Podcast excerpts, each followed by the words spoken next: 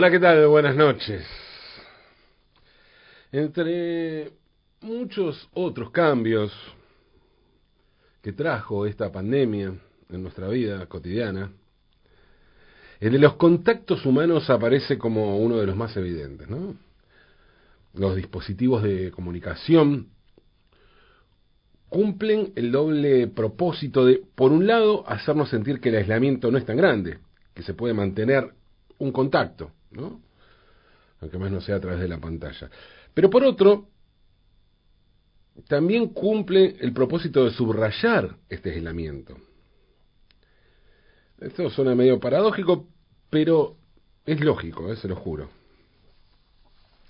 La aparición de términos como cumpleaños, mezcla de Zoom y cumpleaños, como nos contaba el otro día Lupe Cuevas, de los festejos por pantalla, con gente que no está a miles de kilómetros, sino a decenas de cuadras, no hace más que recordarnos que estamos en pleno confinamiento y que un abrazo o un beso son en estos momentos una utopía.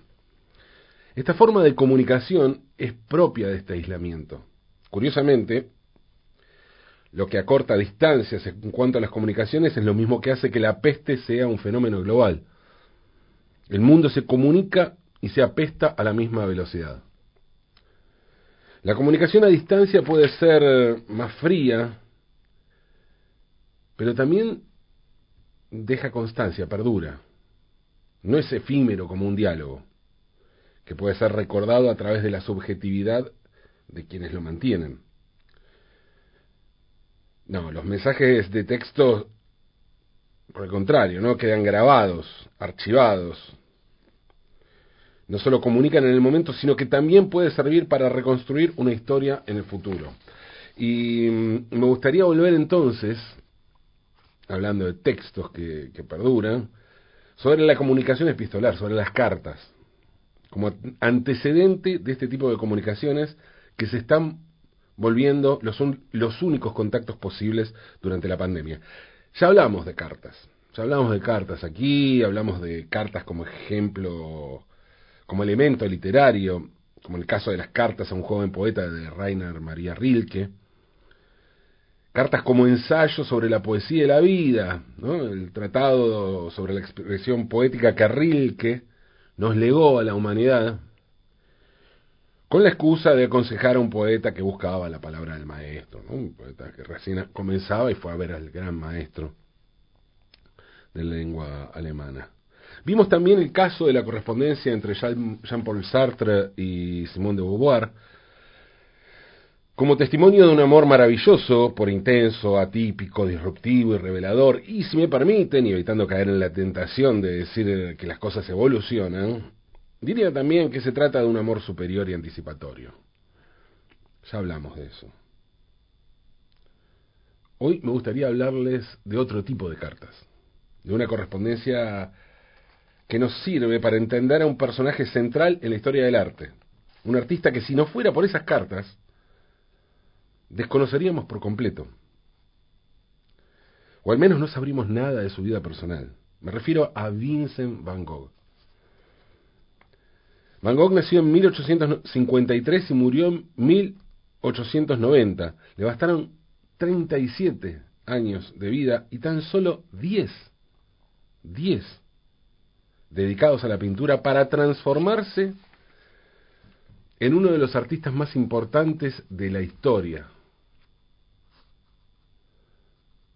el que fue la bisagra, tal vez, entre la modernidad y lo contemporáneo. En vida Van Gogh expuso solo dos veces, en muestras colectivas, en espacios dedicados a novatos y jamás vendió un cuadro. Murió agobiado por trastornos mentales, que no se sabe si fueron producto de bipolaridad o de epilepsia. Tampoco queda claro si la muerte ocasionada por un arma de fuego se trató de un suicidio o de un accidente. En todo caso, a ver, si fue un accidente, estamos hablando de alguien con serios problemas mentales manipulando un arma, ¿no? Lo que deja a un mono con navaja a la altura de un poroto. La gran revolución que produjo Van Gogh en el mundo de la pintura tiene que ver con la explosión del color, con el color como materia, con esas pinceladas cargadas de pigmento, de sustancia, que vistas de cerca, y no tanto, parecen gestos abstractos, salidos de movimientos propios de la segunda mitad del siglo XX en el arte. Si uno ve los cuadros sin conocer el personaje, sin saber nada de su historia, y cayera en el lugar común que se le asigna al uso de colores fuertes, pensaría en alguien alegre. De hecho, si bien fue contemporáneo el movimiento impresionista y su pincelada puede ser considerada como dentro de la línea impresionista, el quiebre de Van Gogh lo ubica como el principal precursor de lo que se llamó posimpresionismo, ¿no? obviamente, lo que vino después. Más precisamente, ese uso explosivo del color lo ubica como pionero de lo que posteriormente se llamó fobismo, movimiento que tuvo entre sus impulsores a Henri Matisse y André Derain, entre otros. Fobismo, ¿no? El color furioso. Como Van Gogh fue un artista completamente ignorado en vida, es poco lo que hubiéramos podido saber de él si no fuera por sus cartas, sobre todo por la relación que tuvo con su hermano Theo. Theo era un importante marchand que vivía en París, tipo, tenía mucha guita. Y quien sostuvo económicamente a Vincent, un tipo que, como dije, tenía grandes problemas emocionales. Theo fue el soporte material, pero también la contención anímica que le permitió a Vincent seguir adelante, dedicarse primero a ser pastor protestante, luego trasladarse como misionero a la región minera de Bélgica y ahí empezar a dibujar y dedicarse al arte. Lo impulsó como artista, le dio ese espacio. Porque le gustaba como artista, pero sobre todo porque lo quería como hermano veía que le hacía bien, que lo salvaba el arte. Van Gogh era autodidacta. Comenzó con el dibujo, como les dije, después siguió con la pintura. Recién a los 28 realizó su primera obra importante. Ya grande si tenemos en cuenta que, que los grandes prodigios de la pintura empezaron muy jóvenes, ¿no? Hay obras de Picasso que son se exponen obras de Picasso en el Museo Picasso de Barcelona, por ejemplo, que Picasso tenía 12, 13 años. Sin embargo, Van Gogh hizo su primer cuadro importante a los 28, que fue Los Comedores de Papas, que se trata de un óleo que actualmente se encuentra en el Museo Van Gogh de Ámsterdam. Mm, es raro si uno ve la, la, imagen, la, la, producción posterior de Van Gogh, lo que le queda a uno como imagen de Van Gogh. Es raro ese cuadro porque eh, se puede vislumbrar allí la pincelada típica del pintor, pero no el color. El cuadro tiene colores pastel, tierra, es muy oscuro. Y, y temáticamente está basado en una estampa japonesa. Tuvo que pasar un tiempo y mudarse a Arles, en el sur de Francia, un pueblito bellísimo, donde hay una plaza de toros, donde hay un, un anfiteatro romano, unas ruinas romanas muy importantes, bellísimo el pueblo de Erle. Se tuvo que trasladar ahí a una tierra ya de más sol, ¿no es cierto?, cerca del Mediterráneo. Imagínense, él venía de Holanda, estuvo en Bélgica, París, zonas más grises, con mucho menos sol. Y, y ahí, bueno, en Arles, Van Gogh empezó a pintar del natural, retratos, paisajes, cuadros, y con colores estridentes. La importancia que tomó la obra de Van Gogh en la historia del arte luego de su muerte fue tal que pronto empezó a haber interés por saber cómo es que ese artista había creado semejante obra y se había muerto tan joven. Fue así que se publicó la correspondencia de Van Gogh con su hermano Theo en el libro Cartas a Theo, que pronto se iba a transformar en una referencia ineludible a la hora de analizar la relación entre la creación artística y la locura. Existen en total cerca de 800 cartas que Vincent le envió a Teo y apenas 40 de Teo a Vincent, ¿no? Evidentemente la relación pasaba por otro lado, pero era muy asimétrica en ese, en ese sentido. Estas cartas, como dije, fueron las que permitieron reconstruir la vida de, Vincent, ¿no? de Van Gogh. Hay también otras 200 cartas que Van Gogh le envió a otros familiares y amigos, especialmente a su hermana Wilhelmina, o Wilhelmina, Guillermina sería en castellano, pero el amor y la confianza que Vincent tenía con Teo muestran su lado más descarnado. Es allí donde Vincent se desnuda y se muestra tal cual es. Tanto que el momento sobre el que menos sabemos sobre la vida de Van Gogh hoy es ese momento en que vivió en París. Porque, claro, en ese momento Vincent y Teo eran vecinos y no tenían necesidad de escribirse cartas, porque lo que tenían que decirse se lo, hablaban personalmente. Si hubiera habido en ese momento una cuarentena, seguramente podríamos haber averiguado, un poco más sobre la vida de Vincent Van Gogh en París, pero bueno, no pudo ser. A priori, puede pensarse que Van Gogh era el artista loco, que Vincent, perdón, los dos Van Gogh, que Vincent era el artista loco y Theo el rico empresario exitoso. Y mm, sí, la verdad que las dos cosas son ciertas. Pero si bien son ciertas, las emociones humanas suelen seguir, suelen seguir caminos que nada tienen que ver con lo lineal y mucho menos con la obviedad. La muerte de su hermano artista le provocó a Theo un colapso mental un par de meses después. Por eso fue internado en un hospital psiquiátrico donde murió apenas seis meses después de su hermano. Theo Van Gogh tenía apenas 33 años cuando murió. Las cartas de Theo, las cartas a Theo de, Van Gogh, ¿no? de Vincent Van Gogh, las cartas a Theo, el libro Cartas a Theo, pero esas cartas que forman el libro, se conocieron en 1913. Las hizo públicas Joanna Van Gogh Bonger, viuda de Theo. Y se decidió hacerlas públicas luego de, analizar seriamente la situación. No estaba muy convencida. Por un lado, Joanna creía que era necesario mostrar el drama de la vida de su cuñado, cuya obra estaba siendo venerada por las nuevas generaciones de artistas, y además estaba cotizando. Por otro, temía que semejante vida cargada de dolor y locura fuera a eclipsar la obra. Y la verdad, la verdad, que sucedió un poco de todo eso junto. Por un lado, la vida de Van Gogh pasó a tener un interés enorme que muchas veces compite con el interés por su obra.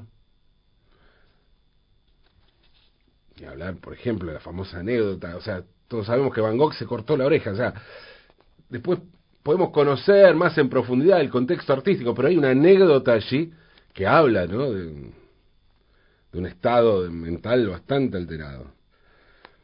Pero también eh, hay que reconocer que la revelación de esos aspectos de su vida sirvió para entender la obra y la potenció también.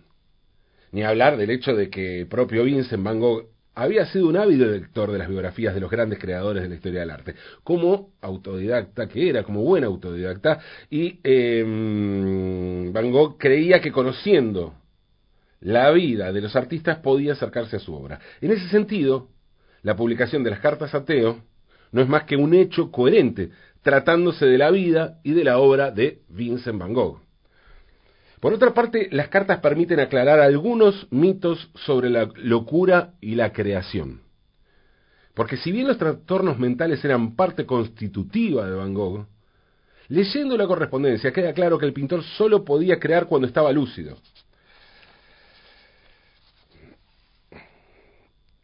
Y mm, que durante sus ataques o sus brotes no podía agarrar ni un pincel ni un lápiz. Cartas a Teo puede resumirse también en un montón de frases sobre el arte y sobre la vida que leídas a través de la obra que dejó Van Gogh resultan fundamentales para entender el pensamiento de un artista fundamental. Frases como las siguientes. algunas frases escribió Van Gogh en sus cartas a Teo. Dibujar es luchar por atravesar un invisible muro de hierro que parece alzarse entre lo que sentís y lo que sos capaz de hacer. Solo delante del caballete pintando siento un poco de vida. Lo que se hace por amor está bien hecho. Es bueno amar tanto como se pueda. Si nos perfeccionamos en una sola cosa y la comprendemos bien, comprendemos por añadidura la comprensión y el conocimiento de muchas otras cosas. Jamás hay que avivar el fuego de tu alma sino avivarlo. El arte es un combate. En el arte es necesario jugarse la piel. Es una cosa admirable mirar un objeto y encontrarlo bello, reflexionar sobre él, retenerlo y decir enseguida, me voy a poner a dibujarlo. Para llegar a la verdad se necesita trabajar largo tiempo y mucho. El sufrimiento es lo que lleva a los artistas a expresarse con mayor energía. Creo cada vez más que no hay que juzgar a Dios por este mundo, es un estudio suyo que le salió mal. Siempre tengo la esperanza de encontrar algo allí dentro, en el estudio del color. Yo por mi parte estoy decidido a no tener más armas que mi pincel y mi pluma. Tengo una fe absoluta en el arte. Esto escribió algunas frases de estas cartas a Teo. Y en días en que la locura, la depresión o las alteraciones mentales aparecen como una posibilidad cierta todo el tiempo, a veces en el horizonte lejano y otra ahí cerquita, ¿eh? en los azulejos de la cocina, es bueno recordar las palabras de Vincent Van Gogh, las palabras de las cartas, escritas en las cartas. de Vincent Van Gogh. Recordar que en el sufrimiento puede surgir la belleza, aquellos que nos emociona y nos reconcilia con el mundo. Y si todo eso nos está pasando, es bueno dejar constancia. Porque es probable que nos alivie un poco y porque ese alivio transitorio para nosotros puede servirle a alguien en el futuro o no, qué sé yo, pero nunca se sabe. Dejemos constancia entonces de esta época tan difícil, de este momento único e inclasificable que nos toca vivir, para que sepamos, para que sepamos, cuando vuelva a haber futuro, cómo vivíamos cuando no teníamos futuro. O al menos dejemos constancia para aliviar un poco esta cotidianeidad que a veces se nos vuelve agobiante. Pero sobre todas las cosas, no nos volvamos locos, ni locas, ni loques, aunque es de noche.